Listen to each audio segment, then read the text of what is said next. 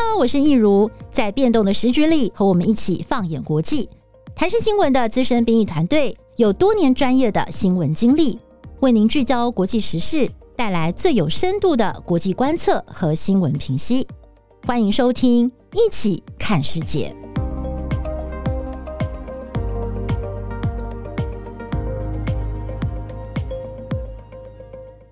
Hello，大家好，欢迎收听《一起看世界》Podcast，我是易如。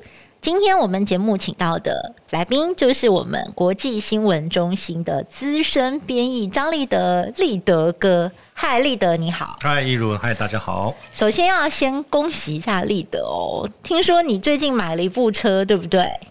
哎，讲车子那就太夸张了，就不过是一部代步的机车而已了。哦，其实立德前几天。就跟我聊，他说：“哎、欸，我跟你说，我又买了一部车。其实我都有在 follow 这件事，因为他一开始先跟我说他机车坏掉了，然后呢，搭捷运就是每天通勤从这个巴德路到天母，对不对？因为我是上早班了，那早班两个选择嘛，嗯、你就走路，然后跑步九公里，然后跑到台市，当然也可以了。那当然是比较爱地球的方式。那当然你还是要选择骑脚踏车，或者是。”骑机车，那我机车坏掉，其实那对我来说就等于没有脚了啦。哦，就很严重这样子。啊，啊。嗯，对。今天为什么要讲到机车呢？就是因为我们今天讲的这个主题哦，跟我们每个人都有关系哦。就是我们要用什么样的方法来爱地球呢？对啊，光是想买机车这个事情，其实我就觉得，我本来觉得气候变迁。嗯，好了，是很重要了，但是可能跟我的生活没有那么的相关。但是到买机车的时候，我就想要做一个抉择。那、嗯、我觉得这个抉择嘞，好，好像就跟这个题目又有点关系，你知道吗？嗯、就是可能也有很多人想到，就是说，现在因为很这个电能车、电动机车越来越多嘛，对。然后我就在想说，我到底要买电动？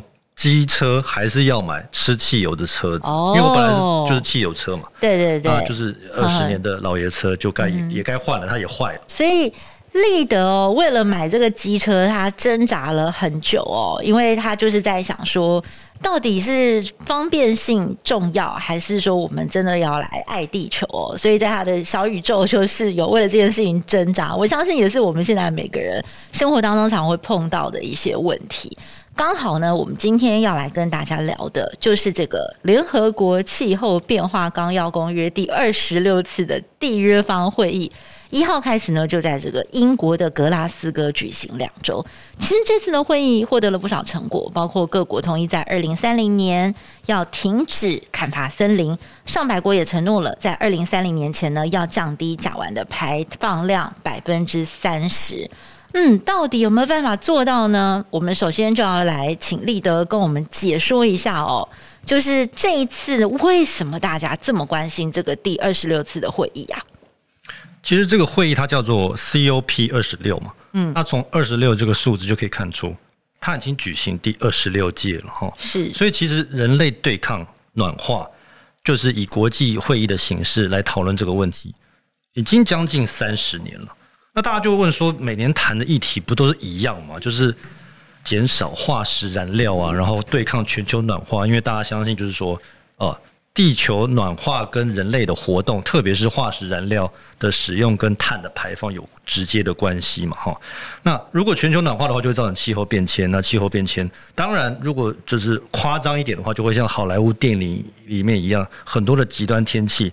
就变成是一个灾难了哈。那这个当然是每一年讨论到的题目，但是为什么今年第二十六届会这么的受到关注哈？嗯，第一个就是我觉得呃，跟去年取消举办有很大的关系了，因为你已经连续两年没有办了。对，好，然后另外一个就是说，大家要用这个时间点来检视上一次签了一个重大的协议，就是大家应该蛮熟悉的，就是巴黎协定了哈。对，可能不知道全球。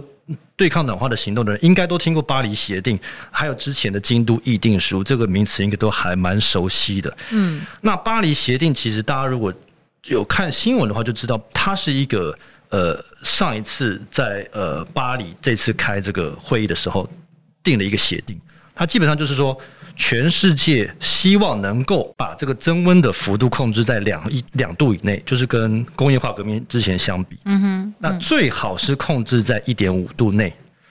呃，听起来好像很容易，但其实嘞，为什么这次大家这么担心？就是说，因为科学家提出最新的数据，嗯哼，一点五度是绝对会破的。哦，真的吗？是什么时候要破？就是如果本世纪末，本世纪末，就是说以我们现代，啊，不管我三十几岁，三四十岁好了，嗯，就是说中年人来看，好，就是说现在你有生之年就会看到的一个局面了。他当然不会想到两三百年之后了，好，就讲本世纪末之前好了。嗯，如果以现在各国排放的方式来的轨迹来看的话。一点五度是绝对守不住的。OK，好，但没有关系嘛，因为巴黎协定它也就还蛮乐观，就说好，那你至少两度嘛。哈哈，诶诶，两度都没有办法，你知道吗？哦，就是两度都没办法，两度都没有办法。那甚至还蛮多领袖他提出一个可怕的数字，就是可能会增加三度。哦，哎，立德，我蛮好奇的。万一没有守住一点五度或者两度，你可不可以帮我们举个例子？地球会变怎样呢？我们会遭到什么立即性的后果吗？其实今年稍早的时候就有这个美国的气象研究机构，他就提出这样子的一个预测了哈，就是说三度了。其实三度还算还算相对保守。它其实联合国的 IPCC 哦，他做了最悲观的预估，嗯，就说低碳的话哈，一度到一点八度。中度排碳就是可能保持现状，嗯哼，二点一到三点五度。那如果你高度碳排放，就是一直增加碳排放，我觉得有可能啊，因为可能工业化呃越来越多，生产产品越来越多，然后大家都不想要减排。如果是高度碳排放的路径的话，哈，是最后有可能增加到五点七度，我就觉得这个太夸张了。哇，你知道五点七度就是说可以想象嘛，就是说全球的均温增加五点七度，那就等于地球发烧然后融化那。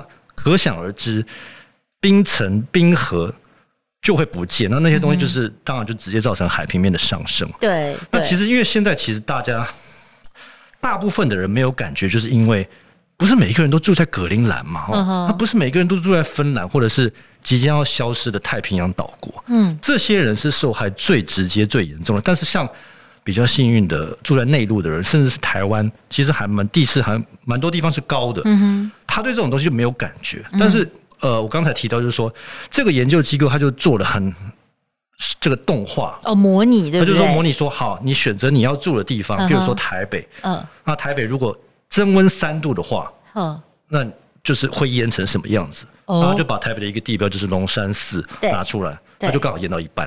哇，wow, 所以就变成说，在万华那边，可能如呃，如果你真的增温这么严重的话，就是很多可能一楼都不能住人了，这样子。对对，所以其实很多世界上大都市都有这样子的状况。那那只是一个假设性的做法，就是说你假设你没有做任何的防洪措施了，但是我觉得那个对人类来说是一个。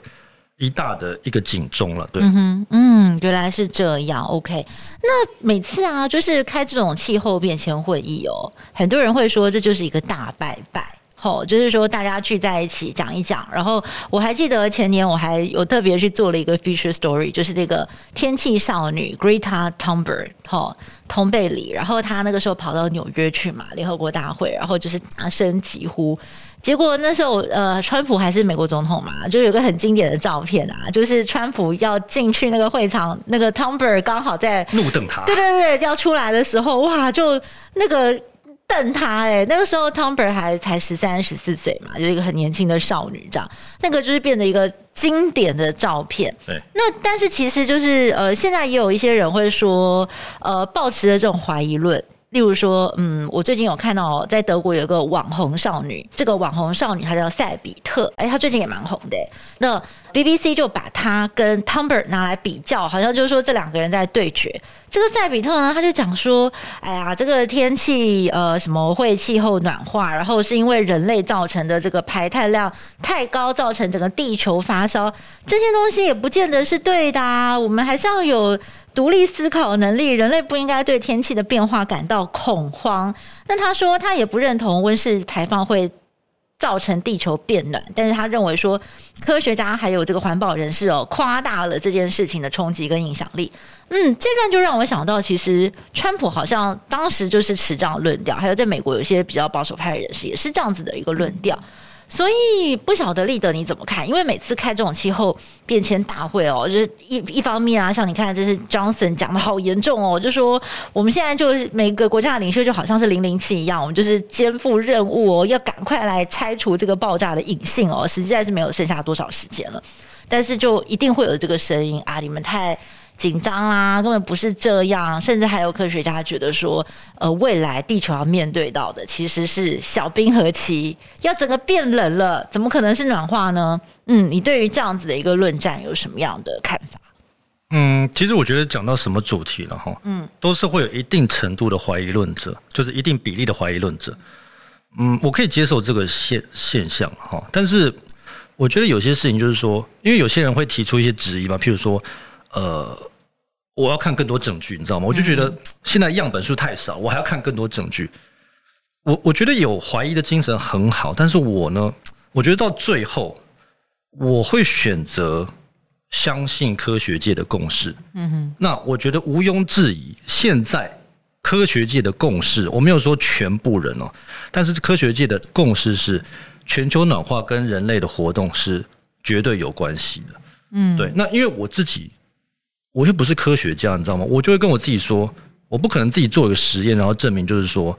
呃，全球暖化跟人类活动是没有关系的，所以我觉得在这件事情上面我，我我会选择相信科学共识了。Oh. 那有些人可能选择不相信，嗯，那没有办法，嗯。那我觉得这也凸显出，就是说，为什么人类在知道这个事情发生之后呢？比如说全球暖化，好，可能有这个现象，但是为什么过去几十年还有点裹足不前的现象呢？嗯，其实一大症结点就是说。你在第一点上面你就没有办法达成共识嘛？就是说，至少有，如果要让我抓个趴数的话，好了，也许有百分之二十到三十的人就是没有办法相信全球暖化跟人类的活动有关系。这我觉得这是第一大症结点。就有点像是我们现在在打疫苗，对不对？也有人会觉得说，疫苗真的有效吗？疫苗可以对抗新冠肺炎吗？我觉得科学界的共识就是我啦，我自己选择，我要接受科学界的共识了。其实我自己打第一剂 AZ 之前。我也蛮迟疑的，其实你可以问我的同事，因为我就怕说血栓嘛，然后我又爱运动，那如果到时候血栓，就算没有呃上西天，我可能以后就没有办法运动，你知道吗？我就会想到这些，我甚至还跟你知道家人说啊，我不要打了啦，然后他们就说你都已经预约，你还不去打？反正我最后还是做了一个决定，就是嗯，好吧，我可能比较天真吧，我就说我想要相信科学界的共识，我愿意这么做。OK，对，OK。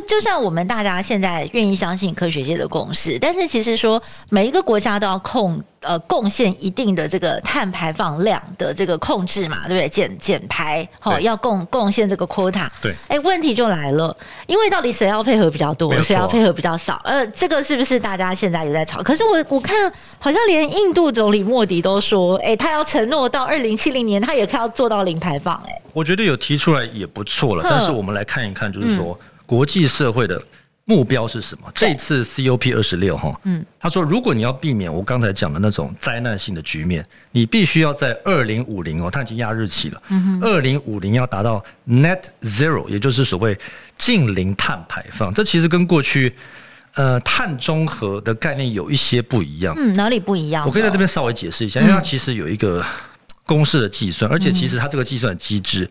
这一次大会当中，其实也要定一些明确的规定。嗯，但是简单来说呢，碳中和字面上的意思就是 neutral。neutral 是什么意思？就是说变成零嘛。嗯，你排碳好，你排出来，因为你一个人不可能做到呃绝对零碳零碳排，同意吗？哈，你怎么样都会碳排了。对，老实说，我从天母走到台市来上班，我走路上班，我就说我很我很环保，因为我零碳排。错，因为你走路来的过程当中，你会消耗掉你的热量，你消耗掉热量，你就必须要补充。那如果我选择吃很多的红肉来当我的早餐的话，那我的碳排放搞不好，我是说搞不好，因为我没有算，搞不好比我一趟机车还要多。有人是这样算的，所以其实做到绝对零碳排是不可能的，这个大家也可以同意。但是你要尽量去达到减排。那碳中和的意思就是说，你排放，那你要去减排，减排的量可以扣掉你的碳排放。可是问题就在于碳中和呢，你减排的方式有很多种，你知道吗？就所谓的碳权，就透过碳权交易，就是你去买，你去花钱买排碳的权利。是。那我觉得这个东西，嗯，就会有很多就是取巧的地方了。那如果是讲到近零哈，近零碳排放，它有两个东西，一个就是要你实质的减排，比如说你骑十次的机车，那你一个月要变成骑五次，好，那你还是污染了空气啊。那这五次的碳，你要想办法把它捉回来。你要想说怎么捉啊？那当然一般一般人当然没有办法捉嘛。但是说你要去呃贡献，或者是你要去投资这些呃。捕捉碳的技术，那当然不可能是以个人来看，都是一一个企业或者是一个国家来看。你必须要去花钱，比如说种树哈，比如说碳捕集、碳封存，那这个可能是比较技术性的东西。就是说，你要想办法，对于这些真正达到减排的这些活动呢，你要想办法去做贡献。哦，你也可以实际去做了，当然，嗯，那达到真正的零，就是你对地球的碳的这个排放是真正的零，这就叫净零。OK，二零五零是近零的一个目标，但是像印度，我们知道它其实算是碳排放排名前几名的。那二零七零，嗯，有人就会说，你二零七零碳近零，那个世界就已经被淹掉了。那 那时候你跟我讲近零有什么用啊？对啊，因为大家要压的就是二零五零。我不是说印度不好，只是说，呃，大家期待的是二零五零，因为时间已经不等人。哦，可是他们就做不到啊，就真的有困难，所以才会讲二零七零。所以就回到我们刚才那个问题嘛，就是说。好，那大家都共识了，二零五零要净零排放，谁的责任大？对啊，中国、印度一定是会被指为你根本就是污染地球的黑手啊！但是问题是，这些国家就会说，我在帮你们这些国家制造玩具、制造吃的、用的、穿的，你现在回头跟我说我要减排，那我们人民吃什么？嗯哼，你知道吗？这是一直以来的一个争议点。对，所以他们会觉得，呃，对他们的减排的目标的设定很不公平。嗯哼，那。欧美的人就会觉得你们做的不够，然后大家就会吵不完。是，哦，原来是这样。嗯，这个我觉得是一个一个议题啦。当然，我们短时间之内也真的没有办法说讨论出个所以然，因为每个国家都有自己的立场。我觉得可能是每一个国家呢，在考量到自己的利益，然后考量到地球整个共同的未来，然后大家去做一些妥协，然后在彼此谈判跟妥协的过程当中，看看能不能有更多的成果出来。好像现在也只能这样。另外一个，我注意到这次的这个议程上面哦，嗯，其实环保人士也会往往年也有这样子的声浪，今年又提出来批评了，就是说，嗯，这些世界各国领袖齐聚一堂，每个人都是坐专机过来的，哦，这不就是很虚伪吗？他们就是伪君子啊！你看。强森或者是查理王储，他们坐了一趟这个专机，私人专机过来，他们为什么不能够坐商务客机呀？为什么不能够那个跟大家一起共乘？要非要这样？当然，这个都会有一些维安上面的考量。那还有呢？我还记得，就是回到那个 Tom Bird，他就是在两年呃两三年前去了那个呃联合国开会的时候，哇，他那时候天气少女也是很红嘛。结果就有媒体拍到他中午午餐的时候啊，在吃三明治。然后呢，就有人把他甩。然后你看那个三明治又用塑胶袋包装，然后什么什么什么，你不是说你很环保吗？你看看你吃了一顿午餐，就浪费了那么多，然后你又对这个这个地球又又做了那么多伤害。我觉得这个就回到我们接下来要来讨论的主题了，就是我们都知道，我们都很想要帮助地球，我们都很想要来为减排贡献心力，但是实际上的实行过程。真的是会有很多跟现实必须要纠结的地方。我举个例子来说好了，那世界各国领袖可可能就会说，我是有维安的考量啊，对不对？好，就是我如果真的是搭乘商务专机的话，我维安上面没有办法控制，所以我必须要坐这个专机。那我中午吃饭的时候，这我为了卫生的问题，你总不能就是所有的三明治就是这样子摆在架子上，我总是要经过适度的包装嘛，所以。真的是会回到立德，我们一开始讲到的那个状况。你为了买一部机车，其实你的心里也是有经过很多的挣扎，对不对？你你思考的过程会是什么呢？嗯，我就觉得电动机车应该是比较环保，嗯，但是我就会觉得，我为什么要生活那么辛苦啊？你知道吗？大家就会觉得，嗯，呃，好了，我就直接讲了，就是说我在考量电动机车的时候，就会觉得电池好重哦。哦，然后我没事就要去换电池。那、啊、我加一次油的话，我可以跑一个礼拜。我电池搞不好两三天就要换一次，甚至要更长。嗯，为什么要生活的那么辛苦啊？嗯哼。当然现在有补助，所以从价格的考量大概差不多。嗯。但是我就觉得，我给我自己找麻烦嘛。然后我就看到很多报告，就是说，哎，其实电动机车也没有比吃汽油的车环保到哪里去啊。哦，怎么说呢？我就我就往那个方向，嗯、我就往那个方向去看，因为他们就是说，哦，那个电动机车的电池本身就是一个高污染的东西，它离的开采，然后跟电池到时候报废，其实也是很伤害地球的哦。当然有人会这样讲，我没有为任何的厂牌背书，但是又回归到科学界的共识嘛，哈，科学界的共识了，就是说现在的电动交通工具，不管是电动机车、电动车或者电动火车也好，他去看这个产品的整个生命周期，它的碳排放是绝对低于那些呃使用化石燃料的交通工具。这个是科学界的共识了，但是我们在做抉择的时候，就会像我一样，就是回归到方便性啊，因为就觉得我为什么要给我自己找麻烦，你知道吗？对，嗯嗯，了解，原来是这样。哎，其实你这种挣扎，我每天生活里面也会碰到。例如像我是从二零二零年啊，就是这个疫情开始爆发之后，我就开始骑脚踏车上班。然后呢，我就发现我自己，呃，骑脚踏车当然是意外的收获。第一个就是可以运动，然后呢，呃，身体会变得比较好一点，然后肌肌耐力会变得比较强。但是呢，我发现我自己会有惰性，就是等到这个疫情比较稳的时候，我就会觉得哦，有时候来不及。我就想要坐电车来上班，因为就觉得说比较省时间呐、啊，然后有时候又觉得每天这样骑真的是很累，所以也会有这样子的一个挣扎。还有另外，我觉得是方便性的问题。对啊，嗯，例如像我们家，其实我先生其实是一个很很环保的人哦，他都就是在台湾，他都不买车这样子，他都尽量的走路，就是要运动。可是因为就是我们小孩最近也比较大了，我们可能要带他去比较远的地方玩，然后我们就发现说没有车其实是蛮麻烦的一件事，所以我们最近也在考虑要买车。那一开始我们本来想要买 Tesla，但是 Tesla 最近大缺货，就是你可能要等到明年底都不见得可以等到我们想要的 Model。所以呢，嗯，我们就在想说，刚好就是有朋友呢，他们要这个出国，所以可能会有这个二手车，呃，就是我们可以跟朋友买。那那个是一个油电混合车，我们就觉得，哎，或许可以去选那个。那为什么？那 Tesla 另外一个很大的问题是电动车，我们都觉得，哎，它很环保。可是我一想到说大楼的地下室没有地方可以充电，你要充一个电呢，你还要开到什么很 很呃很远的地方啊去充电，去内湖还是哪哪个地方？因为我们邻居有一部，他每次都要开很远，充完电才回来。所以我觉得这些方便性啊，就是其实都是一个蛮大的问题。嗯，对啊，所以我们最后做的决定就还是。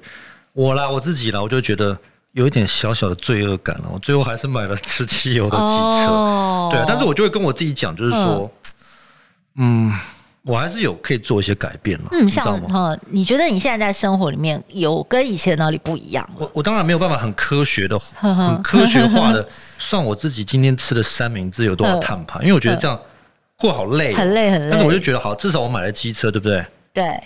那我会想说。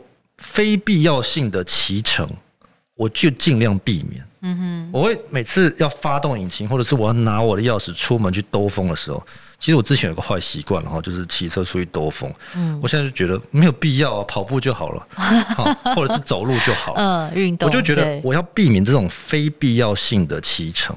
嗯，哦，因为我觉得那个东西是不必要的。我觉得这是一个对我来说是一个期许了，一个开头，因为我。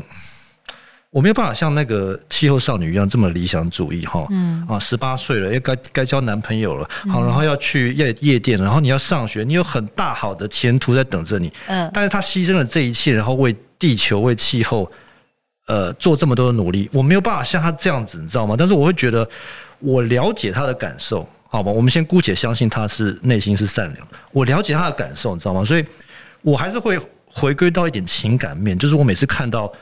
哦，那种澳洲森林大火，因为极端气候，然后烧死了很多那种无尾熊，或者是北极熊没有家住的时候，我啦，我就比较感情用事，我就觉得，呃，减排到底有没有效，我不知道，但是我觉得我想要先做一点爱护地球的事情，嗯，知道吗？所以我会做一点改变，嗯嗯，OK，嗯，我觉得我自己的生活啊，就是跟以前比起来，其实我觉得就是政府有在推动呃减排，或者是说少用塑胶袋这些事情，我自己会觉得有是有被影响到的。例如说，像我印象最深刻的就是之前突然之间不能用塑胶吸管了，那个时候我想大家应该都很痛苦吧。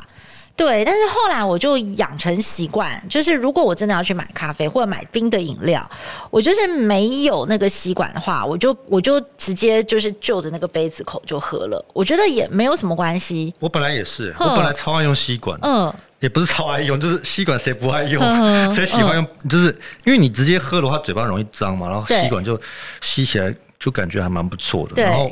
我后来就也是，哎、欸，我我、uh. 因为我太太就买了两根那个钢的钢、uh, 不锈钢的吸管，uh 我后来也就用习惯了。对，而且就是说，回到刚才那个感情面的东西，uh huh. 因为我做外店嘛，然后我常常看到那个海龟，然后鼻孔里面插的吸管，嗯、uh，huh. 哦，好了，我想到那一幕，我就觉得。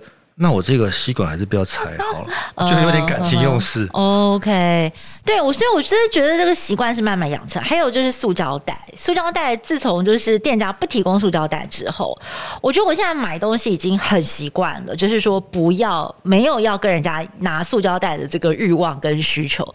甚至去菜市场买菜，我们都自己带家里的购物袋或塑胶袋去装。